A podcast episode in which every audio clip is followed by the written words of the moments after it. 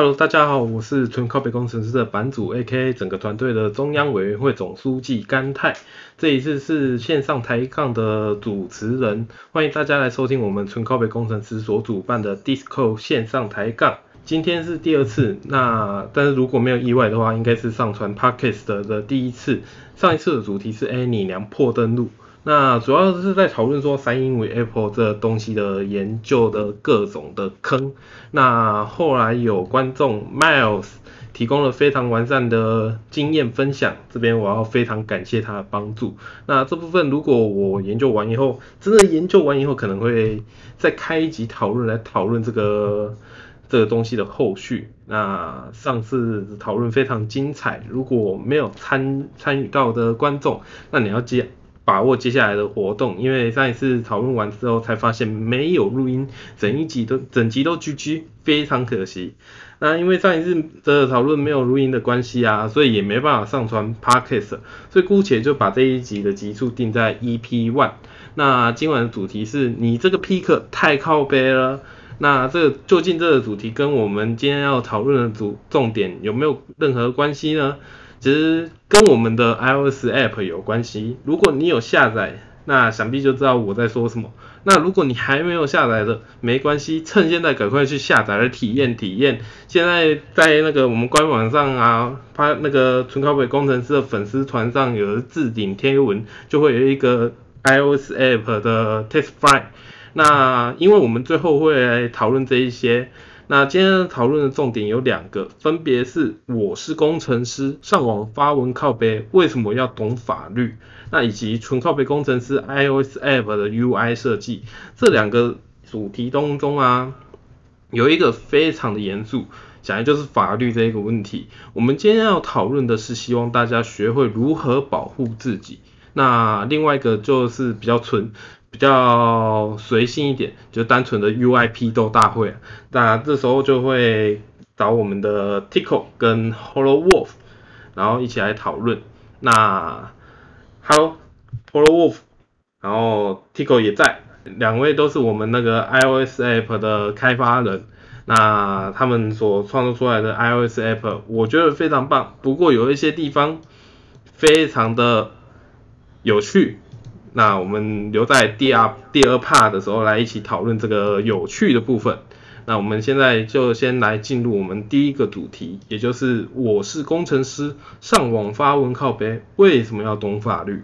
那关于这个议题，其实我要在这边先跟大家分享一篇文章。如果你是热爱电玩、动漫，亦或是轻小说之类的，你或多或少都会知道一个网站叫做。巴哈姆特电玩资讯站这个平台，而这个平台的站长叫做 Sega，对，没错，就是你所熟知的那个 Sega 字样，但不是那个 Sega，而是他的昵称就叫做 Sega。Sega 站长曾曾经在二零一二年的时候有发表一篇文章，标题就叫做“饭可以乱吃，话不能乱讲”。文章内容一开头就写了大大的一句话，叫做“网络言论是要自负刑责的”。那并且附上一附上一张照片，那照片上满满一大叠的各县市的警察局啊，像高雄市啊、台北市啊、台中市警局啦，来函请求站方提供某某某的登录资料，或者是上站的 IP。那什么言论呐，或者是网址多少啊，请你提供这个吧友的什么资讯呐之类的。而且 Sega 也提到说，几乎每天都会有一两封这种来函，那这是非常可怕的。我想巴哈姆特在这方面，如果每天都有一两封这种来函的话，那大概他们会请一个专职人员负去负责去处理这类的案件，甚至有法律的顾问合作法律顾问。那在其实你在巴哈姆特的首页就可以去找到一小一小段内容，是他们的那个招兵买马啦，或合作对象，然后其其中有一行就是合作法律顾问，叉叉叉法律之类的法律事务所。那其实站在平台的立场，平台对对于这类的案件啊，需要做的就只有提供资料。剩下的基本上就跟平台无关了，而是告诉人被跟被告之间的争议。那但是为什么 Sega 站长要发表这篇文来告诉大家呢？难道他很无聊吗？是或者是整天发文炫耀说，哎，你看我今天又有两三篇，我今年累积了六百篇的来警局来喊，这应该不是可以炫耀的吧？那他发这些文，无外乎就是希望说能够警惕使用者，进一步来讲就是想要保护使用者。为什么会是保护使用者？因为其实这件事情对对站方而言。其实是没有任何事情，他只是答，他只需要提供资料而已。可是如果说我我今天是站长，我能因为发了这些文，告诉你说，哎，你发文的时候，其实你要稍微注意一点哦，然后减少这些案案件的发生，那其实也是蛮好的，就是算是保护使用者的一环。那对我而言，我其实也差不多这样的心态，就是。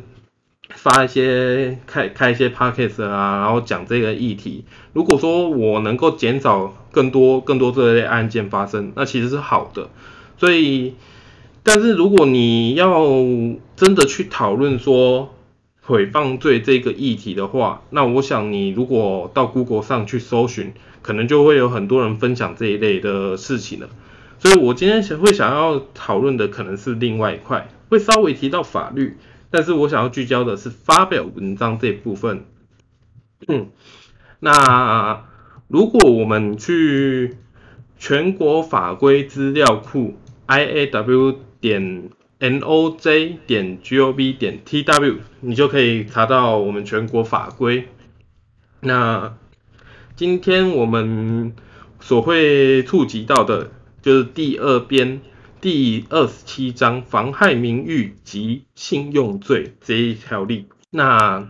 你你会可你可能会有问题的，在于说第三百一十条，它有一它的第三百一十条会是说，意图散布于众而栽子或传述足以毁毁损他人名誉之事者，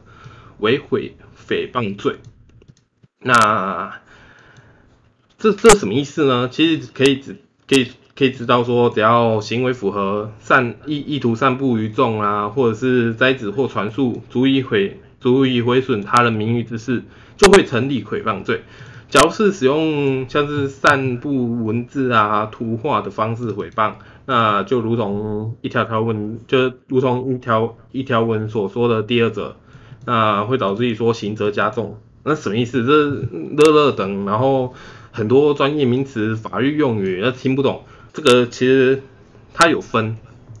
你怎么样子才会成为诽谤罪？符合两者，分别是外在行为跟内心想法。什么是外在行为？外在行为意意思是指说传述说能够足以毁损他人名誉的事情，例如说馆长跟吴宗宪之之之间的事情，这个就可能是外在行为。然后你内心的想法。你是有故意意图散布于众吗？就像是如果说 A 有什么事情，不，什么事情都没有，然后你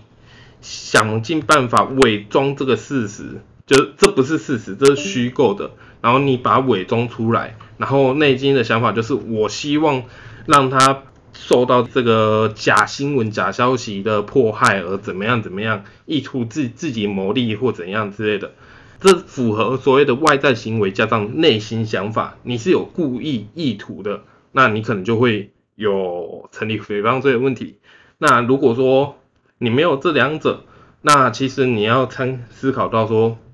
一个就是能够证明是真实的事情。如果这件事情是和公共利益有关的话，那你不会有事情。那如果这件事情只只跟你的私德有关，那可能会有一点问题。那还有另外几些你需要注意的，就是如果你这些论言论啊是善意发表言论，像是因为自卫或者是自辩或者是保护合法的利益，例如说被别人诬赖的时候，你可以说自己自己不没有做这些事情之类的啊，这就这就没关系。那如果说公务员因为职务而报告啊，像是你跟上级长官报告，那这也不是那个诽谤罪需要法的。那或者是对于可受公平之事做适当的评论，例如说你可以评论时下的丑闻呐，但需要针对事情的本身，而不是节外生枝。那这这类事情也是没问题。还有就是对于中央或者地方会议，还有法院或者公共集会的事实做适当的描述，像是所谓的假如有过度渲染，其实就不可以的，也不可以不实记载，就有点像是什么凤凰展翅啊那一些，那一些就不是诽谤罪，那个是另外几条。不过还是有可能会会有诽谤罪的问题，如果你过度的话。那如果你只是基本记录事件发生，然后做适当的描述甚至评论这些，其实就就不会有什么事。那这这一些资料是来自于法律百科 Legis Legispedia，你可以上网站打 www 点 legis dashpedia dot com 就可以找到相关的一些法律的见解。那如果其实我们仔细。整理这些重点的话，你就会发现这些问题最好的解决方式呢，是事件发生之前先防范于未然。那也就是说，这些在你缠上这些诉讼之前，我们可不可以在你发表文章的时候，就先想好我们该怎么发表，能保护好你，才能够保护你自己，又达到你的的你的目的呢？那这这就是我们今天会想要谈的，因为如果说你想要谈诽谤罪啦、法律那一些，其实你上网 Google，你就你就会发现很多人在问了，然后也有很多律师跑跑出来说，哦，你会怎么样怎么样？那这是我们的法律事务所，请你联络我们怎样怎样之类的，也有很多法律免费的法律顾问，甚至你可以去法院那边有免费的法律咨询。如果你真的掺上这些事情，但是以我目前来讲，我目前站上还没有收到这类讯息，算是不幸中的大幸。但是我也希望不要收到。对，那回到我们要讨论的，我们想想要讨论的是，我们可不可以在你发表文章的时候，就先想好该怎么发表，才能保护你自己，又能达到你的目的呢？那我们要谈谈的就是。鬼故事与指名道姓的差别。举个例子好了，有一篇文章是这样子写：客户希望系统管理员可以看到所有会员的密码，主管就要要求在资料库开栏位啦，储存密码的明码啦。请问单兵该如何处置？那这篇文章编号是五八九五 #hashtag 纯靠背工程师四 JR。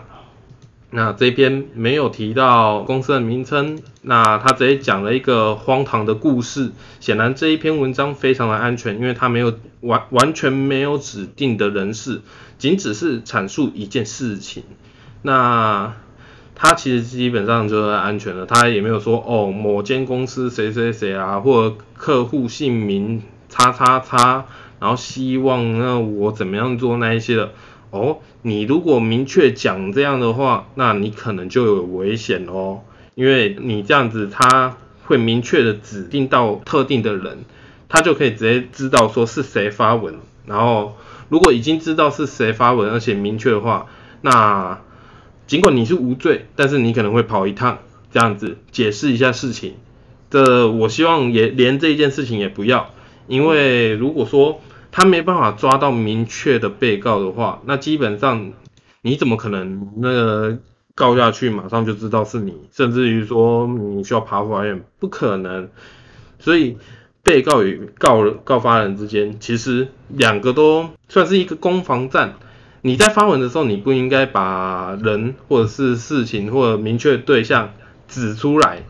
因为如果说你能够明确指到某个人的话，那你可能就会有这方面的危险。可是如果说像是有一篇文章是写说圈泰银行怎样怎样，那其实我看了一下，我觉得那篇有点危险。可是仔细想一下，我们台湾有国泰、华泰什么泰的，好像有三间银行叫做圈泰银行。那它到底是指哪一间呢？我们其实也不晓得，所以。这可能就不会有妨碍名誉的问题，因为他没有名字是哪一间银行，他只是跟你说圈泰银行，我可能说国泰啊，我可能说华泰啊这样子。那你其实你在你在写这些文章的时候啊，你你要想到说，你是在提醒其他求职者小心，还是你只是想要重伤对方？我们经常会看到说，有人在我们平台上骂公司的名字或前公司的名字啊那些的。那我基本上会建议说，我们不要指名道姓，因为这这样才是正确的。那你你最少也要圈掉几个字，就是尽量避免说能够明确指定到特定人士身上这样子。然后大部分概念就会建议说，网友把往文章的品质上面去琢磨，而不是重伤他人或复仇，并不是说这样子不好，而是效果没有你想象中的好。如果你有想要重伤的目标，那你应该努力实现你自身的你你自己本身就拥有的权益或者是权利，而不是透过发表文章来让自己落于下风。举例来说好了，今天如果你突然被那个你被公司解雇怎么样的恶意解雇，结果你上网发表文章，然后骂这间公司，那你会面临什么事情？你事情并没有被解，你你没有没有解决事情。不止如此，前公司搞不好还会反咬你一口，来告你说这一件事情。尽管你最后没有罪，但是他的目的可能是要你多跑一趟，来跟我和解之类的。那这样子，你到底是到底是你赢了，还是你的前公司赢了？如果说你为了重伤他，那你应该是去劳工局之类的检举他之类的，检举他说非法解雇，这样子才你才能真正的实现你的权益，并且。你的前公司会留记录哦，你在我们这边发这样的文，我会直接把你砍掉，因为我觉得你可能会有危险，所以我必须保护你。对，那所谓文章品质，其实你可以把它重心转移一下，转到文章品质本身，就是你不要说什么重伤别人或者复仇怎么样子之类的，你可以讲一个鬼故事，让让大家说有印象深刻。就有点像是前面的荒唐的故事，那甚至于说其他像是在纯 copy 的工程师当中，你有印象的贴文，这些都是很很典型的良好例子。你很难记住特定公司的事件，但是你会对于大方向有印象。例如说，像是银行业好像很保守啦，或者是新创公司要做的事情可能会很多之类的之类的概念。那这样子才是一个好的文章的品质。那如果说你为了说什么复仇那一些，我是不太建议，建议大家多想想之类的。那讲那么多，我们先来休息一下，马上回来，等一下就讨论我们的 UI，嘿，就是 Tico 还有 h o l l o Wolf 你们的 UI，对，那叫什么？UI 批斗大会，嘿，然后放个歌。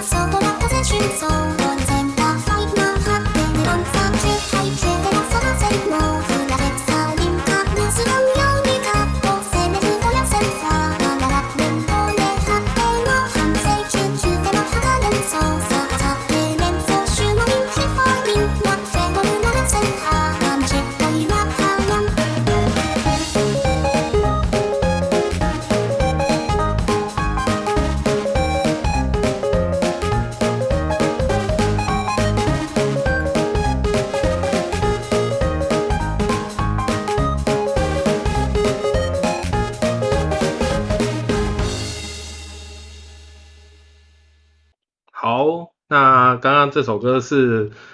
Colorful Kone Kuta，那是糟糕，这个英文我不会念嘞，日文我会，我念的很顺，但是英文看到，嗯，应该是 Danny Well 吧，Danny Well 的 Colorful Kone Kuta。嘿，跟开场曲是同一个作者，我觉得非常喜欢。有兴趣的可以到 YouTube 来搜寻来听听看。就是创，他就是创作了一个初音在那边跳舞的网页的作者。那你可以在网页上直接绘图，创造出不同的样板，然后你的样板人物就会在上面跳舞啊，再搭配音乐，看起来就会很香。之前也有那直接。iFriend 整个那个跳舞网页到纯靠谱工程师的主页上，那自己自己画一个那个小猫，然后在上面嗯在那边跳。那接下来我们进入到下一 part，也就是你这个 pick 太靠北了的纯靠别工程师 iOS app 的 UI 设计。那如果刚刚已经有先去下载的，那你可能就已经知道我们接下来可能会讨论什么的。那如果你还没有下载的，你可以上纯靠北工程师的网页首页，首页的那个不纯靠北工程师 Facebook 粉丝团的置顶贴文，应该会有我们 iOS App 的 Test File。那我们目前还没有上架到 iOS 商店当中，因为我觉得我们有很多东西需要微调，甚至于说想一下有没有更好的解决方案。因为像是你这个 Pick 真的太靠边了，像是你发文的时候啊，你你会有那个，如果你已经有用过网页版的，那你会知道说我们那个。那个发文主题或者是发文的字样啊，它虽然是下拉式选单，但是它不会占用你太多的空间。可是 iOS app 的 pick 那个下那个样式跟那个字形选择是怎么样子呢？它一个选择就可以占掉你半个荧幕的空间，然后你半个荧幕就是那个 pick，然后你甚至会看到很大的一片空白或者那个白白的在那边，你也不知道那是什么你。当你按下去往上滑，才知道哦，看这里是 pick 啦。Tico，你要不要来解释一下？我要解释什么？因为我已经改，我已经改掉了。我在，我在，我在目前，目前我现在在做那个 pick view 这一块的，因为我今天那那块已经把它改掉了，现在是改成那个，改成该怎么讲？那个 UI allowed 吗？UI allowed 的方式去执行。那我都要改掉，但是但是还没有，我还没有把它铺上，我还没有把它贴上去。所以我们可以期待说，这一次的更新有可能会把那一个更新上来，然后我们就可以不用说啊，我要往下滑就按到那个 pick 咯。这目前这不会，但是但是我那个还有一个，但是还有比较重要的功能就是那个预览功能。哦，对，预览功能这要一起完成。这个预览功能就让我想到说，哈，哎。Enjoy 的 App 啊，我们 Enjoy App 其实有提供预览功能，无论你是那个 Windows 出错画面的主题，还是说其他的一些主题，都有预览功能。只是 iOS 的目前好像还没有，但是我相信 Tico 跟 Horror Wolf 你们应该有办法吧？预览功能的部分要看你要弄到什么程度，因为如果要做 Render 的话，那就要嗯。大家先知道你们那个网页后面那个那个那那些计算方式，就是怎么去把它把那个文字加到图档里面。可是如果只是说像 Android 目前做法，其实呃比较折中比较好一点，就是说它把字跟背景去做那个的那个颜色弄出来，所以在预览的时候可以大概知道自己发出来的文是。那个大概那个配饰效果这样子，那这个部分会比较简单一些。那当然，它同时也可以让使用者知道，哎，我这样子文章出去的时候，这个颜色会不会 OK，还是说不够符合预期这个样子？所以我认为我们应该先以这个方向先去做。那至于之后说想要再把图片弄上去的话，就要再想一下，因为有一些我我知道有些图啊，就是好像它的那个 size 最好要固定一下，例如就是发表的那个字数不可以不可以过多，因为嗯，像好像一个呃分裂发那叫什么？分裂发言还是什么？分裂思考那个有一个。还是跟有像说那种，嗯，有一个什么观世音菩萨还是什么的那个、那个、那个主题，哦，你那个你说的那个是还愿主题，还愿主题它会有一个更类似于，它其实叫做慈姑观音呐，慈姑观音会在右下角的部分，然后还有那个你说另外一个主题是那个支离破碎的，哎，对对，嘿，对，那那个其实也蛮麻烦的，因为我其实弄很久。OK，那所以想说，那两个主题，那像说有这种状况的时候，那还不如说我们先把配色这部分先搞定，然后剩下的就看使用者自己，就是看后端的那个怎么弄，以后端为标准这样子，就是才这个考虑这个部分我就必须讲一些故事。其实一开。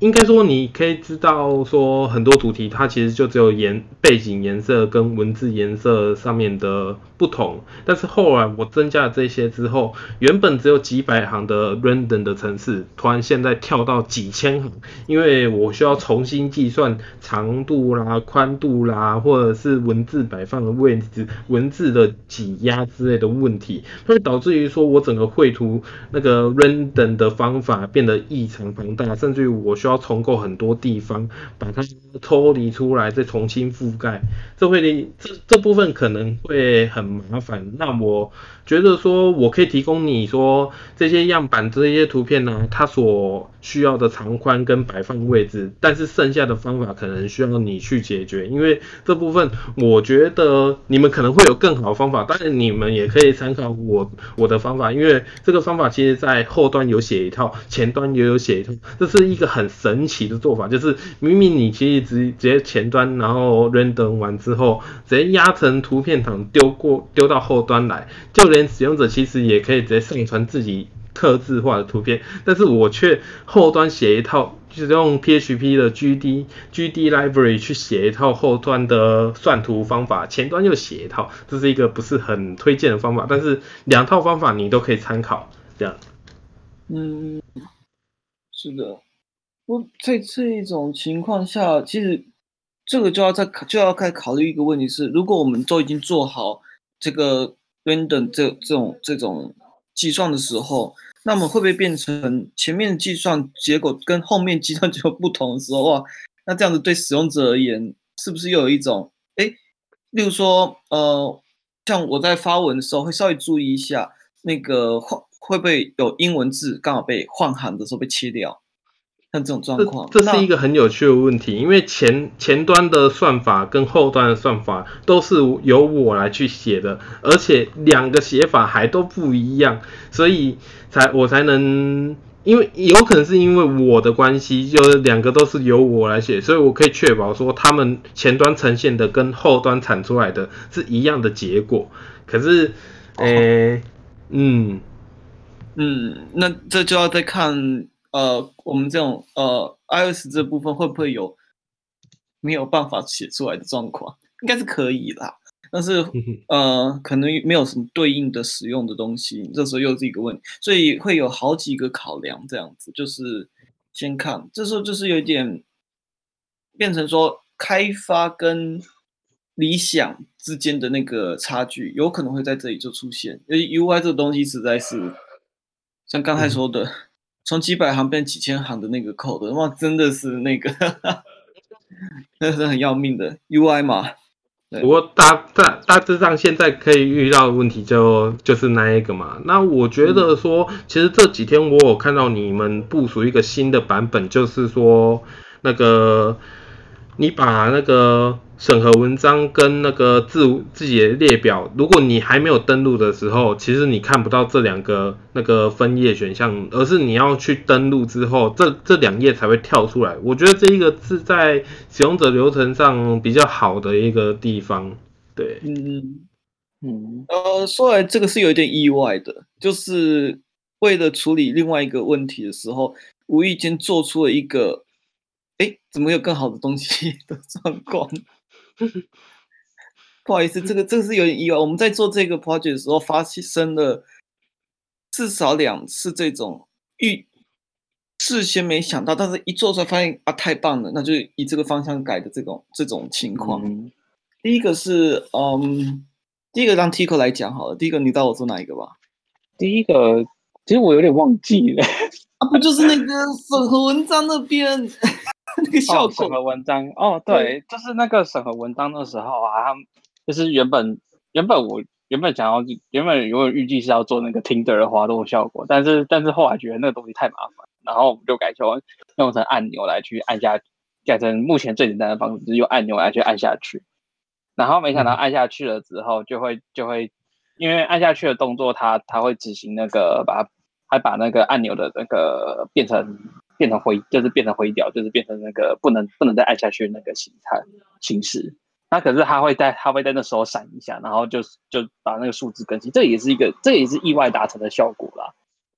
对，这是我。其实其实它主要是因为什么？它是因为。呃，当你按下去投了票之后呢，我们需要跟那个后端跟伺服器说，哎，我们投呃赞成或那个否决票，然后按下再等那个那个伺服器再回传那结果这样子，所以就变成说，原本呢这个因为 UI 是 Tigo 做的，他先把这个东西架弄起来。那虽然说我 API 跟 Server Code API 我已经先弄好，但是他那时候不太清楚，所以就。他先做好可以连接的部分，然后跟跟我讲之后，我再去接后面的部分。结果我这一接上去呢，就因为他按了按钮给了我之后，我这就变说，呃，我后面做这个呃呼叫伺服器，在等待伺服器，然后得到伺服器结果之后，才去改，回头再改它的那个那个那个 button 的一个数字，所以就变成按下去呢，它就变成哎。不不能再按这的那个按钮就不能再按，同时呢显示原先的票数，然后等到我伺服器回传结果之后，那个票数才做更新，就有点哎，原本是五票，突然棒十票，这种结果，就是我们另外一个期望之外的一个，就是没有预期，但是超出预期的效果。嗯，那这个登录这个东西是另外问题，是因为我们如果结果一开始在做的时候，如果他把下面我们叫做 tab bar view control tab bar tab bar 就是 tab 就是最底下那那那排叫 tab tab bar 哦 t a b b a r 对，那他呢？如果你正在选择那一那一个 tab 的时候，你不能再按下去，因为因为这一般我们的用其他的那个其他的 app 的同时。的的的时候，我们通常按那一个的时候，会把我们的 view 跳到最前面，就是那个 tab 的原始的那个 root 那个根的最原最第一张的那个页面，这是我们的习惯。问题是，他就把它锁起锁起来了，不给他跳回去。就是就是有人提了这个问题，我也觉得怪怪，怎么跳不回去？然后有人也提了，阿任提了，然后就想说，好啊，那看一看，弄一下，哎，我把它改掉，好，这一。就把它修修好，就觉得奇怪，你为什么有个地方明明个会穿一个数，就是就是为什么一定要写那个？为什么一定要写那个不等于那个东西？对对，就这样。所以那时候就发发生了，我弄上去，然后哎，我就发布了那个第五第五个 build 第五第五次编译的那个版本丢上去，然后也跟 Tigo 讲一下，哎，你那个东西改那就好，不不知道为什么你要那样子改。然后他突然跟我说，不行，因为按下去呢会变成什么状况？就是在登录之前呢，因为我们登录之前的我们的那个原本的发表文章，呃，发表文章，呃，还有审核跟 dashboard，就是仪表板这三三个页面，会直接从第一个 view 先强制推到第二个 view。那这时候就会发生一个问题，就是如果使用者一按下去，我们会被那个 view 会被强制退回退回那个第第一个的那个 view。这时候呢，哎，就是比如说没有登录的那个空白、没有东西的那个画面在那边不好看，然后有可能造成说就卡在那边了。就是哎，我明明还没登录，为什么这里可以在那个发表文章的那那一页看到了呢？哇，这样这下子就有可能有人皮皮的就真的按下去去去在那边点，试着哎没有登录状态就发表文章，然后再按那送出，这时候一堆错误就是不会溃取掉，但是就会啊怎么样就不成功。就是一些不好的 UI，说啊，好吧，给它锁起来。所以那时候紧急从第五个次编译端立刻又发了第六次。那后来我就把它修掉，就是我用抽换页面的方式。结果这一抽换呢，思考我思考两个方式，一个是然后一个是说我在各自页面去做处理，另外一个是说我就觉得我就在那个 Tab Bar 那边做抽换，就是在登录的时候我用我就放这三个。这三个页面我放上去，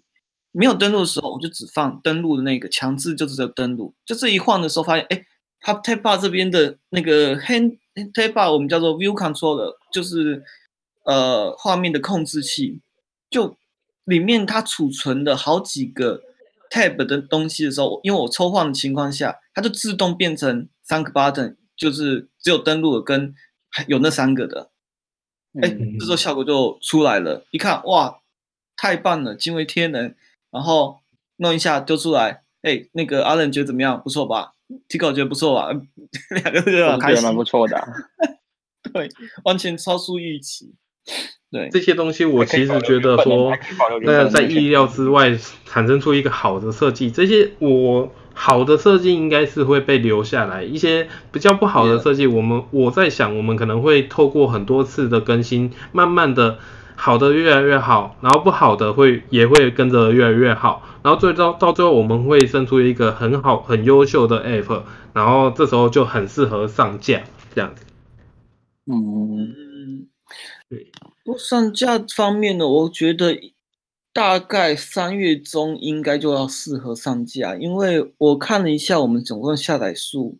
呃，现在大概是四十几个，在四十几个下载，然后说有大概十个从最一开始那个，呃，就是说公布的时候他就下载，然后就好像就没再更新，我有点不太清楚为什么。之外，呃，剩下的就是已经都是更新到最新版。那呃，当然那个下载数量趋势一定也是下降，因为通常是最新的时候大家都看到，然后会下载就会下载。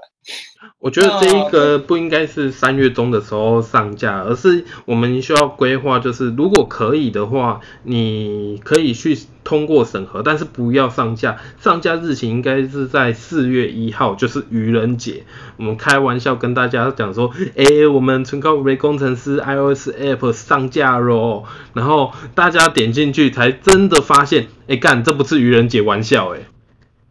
哎，不错。这边如果这样的话，这边抬杠的人，拜托你们就不要不要爆不要爆料，我们来看看啊。我觉得应该是要先放桶神端火锅的一个，嗯。哎，统说实在，统时端火锅这件事情，我是非常喜欢。可是，如果到四月一号那时候还在统神放火锅啦、端火锅啦，或者是白冰冰泡汤啦，那我是很担心说，那时候其实已经不红了。主要是他很红的时候，去蹭这个话题是很有效果的。可是，如果他已经退烧的时候，哎，我觉得其实就算了，就换另外一个主题，可能会产生更好的效果。嗯。那不然就换干台东火锅。没有，我四月一号的时候其实有已经有规划另外一 part 的活动。那其实我还在找对象这样子。嗯，有，如果这样子四月一号也可以。那这样子这个规划就由我们这边好像还不少资管系的人哦。加油，活动管理。那其实我觉得说，我们今天 UIP 都大会，其实希望说能征征集许多使用者的使用意见，但是发布了一个礼拜之后，好像没有。而且我规规划了今天要来讲这个 Parkes EP One 的时候，我原本没想到说，哎，今天二二八，我原本想说，嗯，上礼拜日。那个讲 p a c k a g e 那就下礼拜日再讲一次 p a c k a g e 好，然后下礼拜日二二八就再打下去，然后打下去，嗯，二二八没问题，然后直到有人说，哎，你知道二二八放假吗？那个二二八和平纪念日二二八，然后二二八，你确定会有人来听吗？我仔细一想二八二八是什么？二八，哎干二二八哎，二二八我还排 podcast，脑子有洞是不是？因为当下一定是被雷打到，脑子被雷打到。然后算了，就排吧，排了就排了。好，还还好，我今天有看到有人那个二八那什么台湾敏捷嘛，敏捷在那边那个要要讲什么 Clubhouse 哦，那我才确信说，嗯，把活动排在二二八也不是只有我一个人干这种蠢事。嘿，可是二二八有什？今天有什么活动吗？外面？其实我也不知道。对啊，高速公那路塞车哦。我们就来期待下一次，希望说下一次的那个 app 啊，会有很多使用者来骂说，哎干你这里怎么按钮长这样子？哎干你这里文字怎么抄出去？哎干你这里的它那个 tab bar 怎么样子之类的，然后或者是哎干你这里怎么用 pick 了之类的。我们希望下一次有更多的使用者来函 那批斗这一件事。那我是在想，可能就隔两个礼拜，因为我发现说，如果说隔一个礼拜的话，我我这个礼拜几乎有一半的时间都在写草稿，而这个草稿只有把第一段，也就是法律那一部分写完，而且写完的时间是在开播前的一两分钟。也就是说，第二 part 这一段这个讲 i 那个 iOS app UIP 都大会这边完全都没有搞哦，所以才会发现说，哎，好像有点怎么前半段跟后半段的节奏不太一样，因为后半段完全都是自由发挥、随性演出的。那我们今天有可能就是先讲到这部分，你们 OK 吗？有没有人想要出来批斗一下 Tico 的？没有，我批斗完。没有，我说其他人。其他人也要看有没有下载 iOS，或者是他们有 iOS 基本的人权吗？嗯，有，我知道有人已经说，有人在留言广场留言说用到一半大喊 Tico，哇，Good 哇，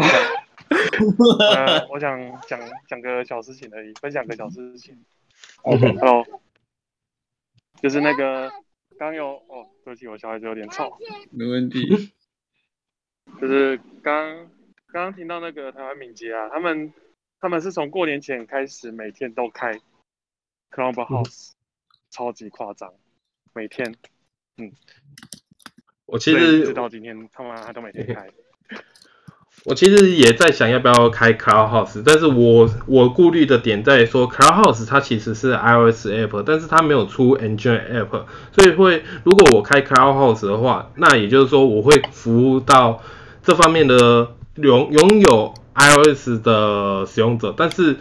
如果你是使用 Android 的话，那你可能没办法被我服务到。那你只能听像是预预留的，就是有录音的，那也就是说听后续的 podcast。那我仔细三方量思考之后，我觉得 Discord 其实是一个很好的地方，就是它可以支援你网页，甚至于说你的 iOS 或者 Android 都有资源，所以才会选择开在 Discord。那我觉得那个台湾敏捷，它从过年前，哎，过年后就开始开嘛，每个礼拜都开。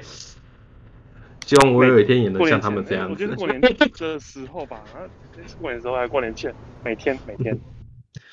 只是真的不是不是只有毅力，而且如果我就像这一次，其实基本上筹备的人就是我去写稿这样子。那光是这这一次前面那一趴前半段那一趴，就花了我这个礼拜一半的时间。也就是说，我原本如果有七天都要工作，对我七天都要工作，我可能有三点五天我都在写那个草稿。因为为什么？因为如果在后端工程的领域上，我可能是一个资深工程师，可是，在写稿这边这方面呢、我是一个实实在在的大菜鸟，所以我会花花很多时间。那台湾敏捷他们能能够每个礼拜都开，我觉得相当了不起。他们一定有花时间，但是花的绝对比我还多，因为他们持续了持续到了今天。对好，其实也没有说特别要讲什么，只是说他们他们的性质跟你们不一样哈，他们的话讨论的话题也跟你们的讨论的东西是不一样，他们他们太广了，而且他们人手也比较多，所以我觉得其实就照目前的步骤继续下去也没什么没什么问题。然后像其他像最近我看 Lavo 的 Podcast，他是每个礼拜固定的时间一次这样子，然后我是觉得可以用固定时间，然后的呃固定的时间每个礼拜或两个礼拜一次，然后大家就会有预感说那个时间会要保留起来给咖啡工程师，好像也是不错的方法吧。其实我觉得两个礼拜也，我觉得也蛮两两个礼拜也蛮够的啦，两双周更也蛮蛮蛮够的。因为我有时候也不一定会，有时候大家也不也蛮忙的，所以也不一定每个礼拜都有时间。其实我觉得单周有一个前提就是我需要有写手帮忙，就是好呢。然后另外再提一个事情就是那个，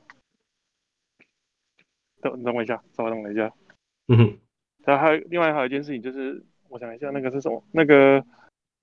宝哥啊，宝哥他们的他们的做法，以前曾经呃，他也是有 Clubhouse 的账号，然后他们是上去之后，然后再加上论，就是 Clubhouse 加论的方式，然后就是两边呃可能会稍微有点不同步啦，不过好像也是一个方法，让 Angel 也能一起一起参与。但但但我觉得直接用 Discord 还是比较单纯的选择。对，以目前来讲，如果说技在技术能力不足的状况下，直接使用 Discord，其实完完全完全就是我这边收音的问题，其他的完全没有技术问题，因为我只要解决好我的收音，包含那个音讯卡啦，然后我自己的麦克风收音，然后把这些集合起来录音起来，其实后续就可以上传到 Podcast。那剩下其他的技术力完全都没有技术力，就是你下载 Discord，然后上来跑到特定频道，你就可以收听，而且无论你是 iOS 或者 Android。那如果说后续如果有能力更好的话，其实我也是想要就是像纯靠北工程师一样，就是你知道其实纯靠北工程师有资源非常多的平台，那其实这样子是好处在于说使用者不需要特定为了投。纯靠北工程师而转移他所熟悉的平台。如果你只有使用扑浪，那你可以继续使用扑浪，也能接受到纯靠北工程师的贴文。那如果你扑浪或者 Facebook 都没有在使用，你只有使用 Twitter，那你也可以同样享有到接收靠北工程师的贴文的权利。那我觉得其实这样子跟着使用者的习性去走，其实我是比较倾向这样子。但是这是在有技术力的前提下才能做到，对。那基本上今天的录制大概就到这边，谢谢大家，谢谢 Hello Wolf，还有 Tico，还有 Miles，谢谢。话说真的没有人要批斗 iOS 了吗？当然啦，我都批斗完了。你就期待下一次吧。批斗嘛，有没有上上来发表分享一下？然后就要先等到试用之后，可能就会有更多的批斗。诶，那个 link 有了，赶快去下载。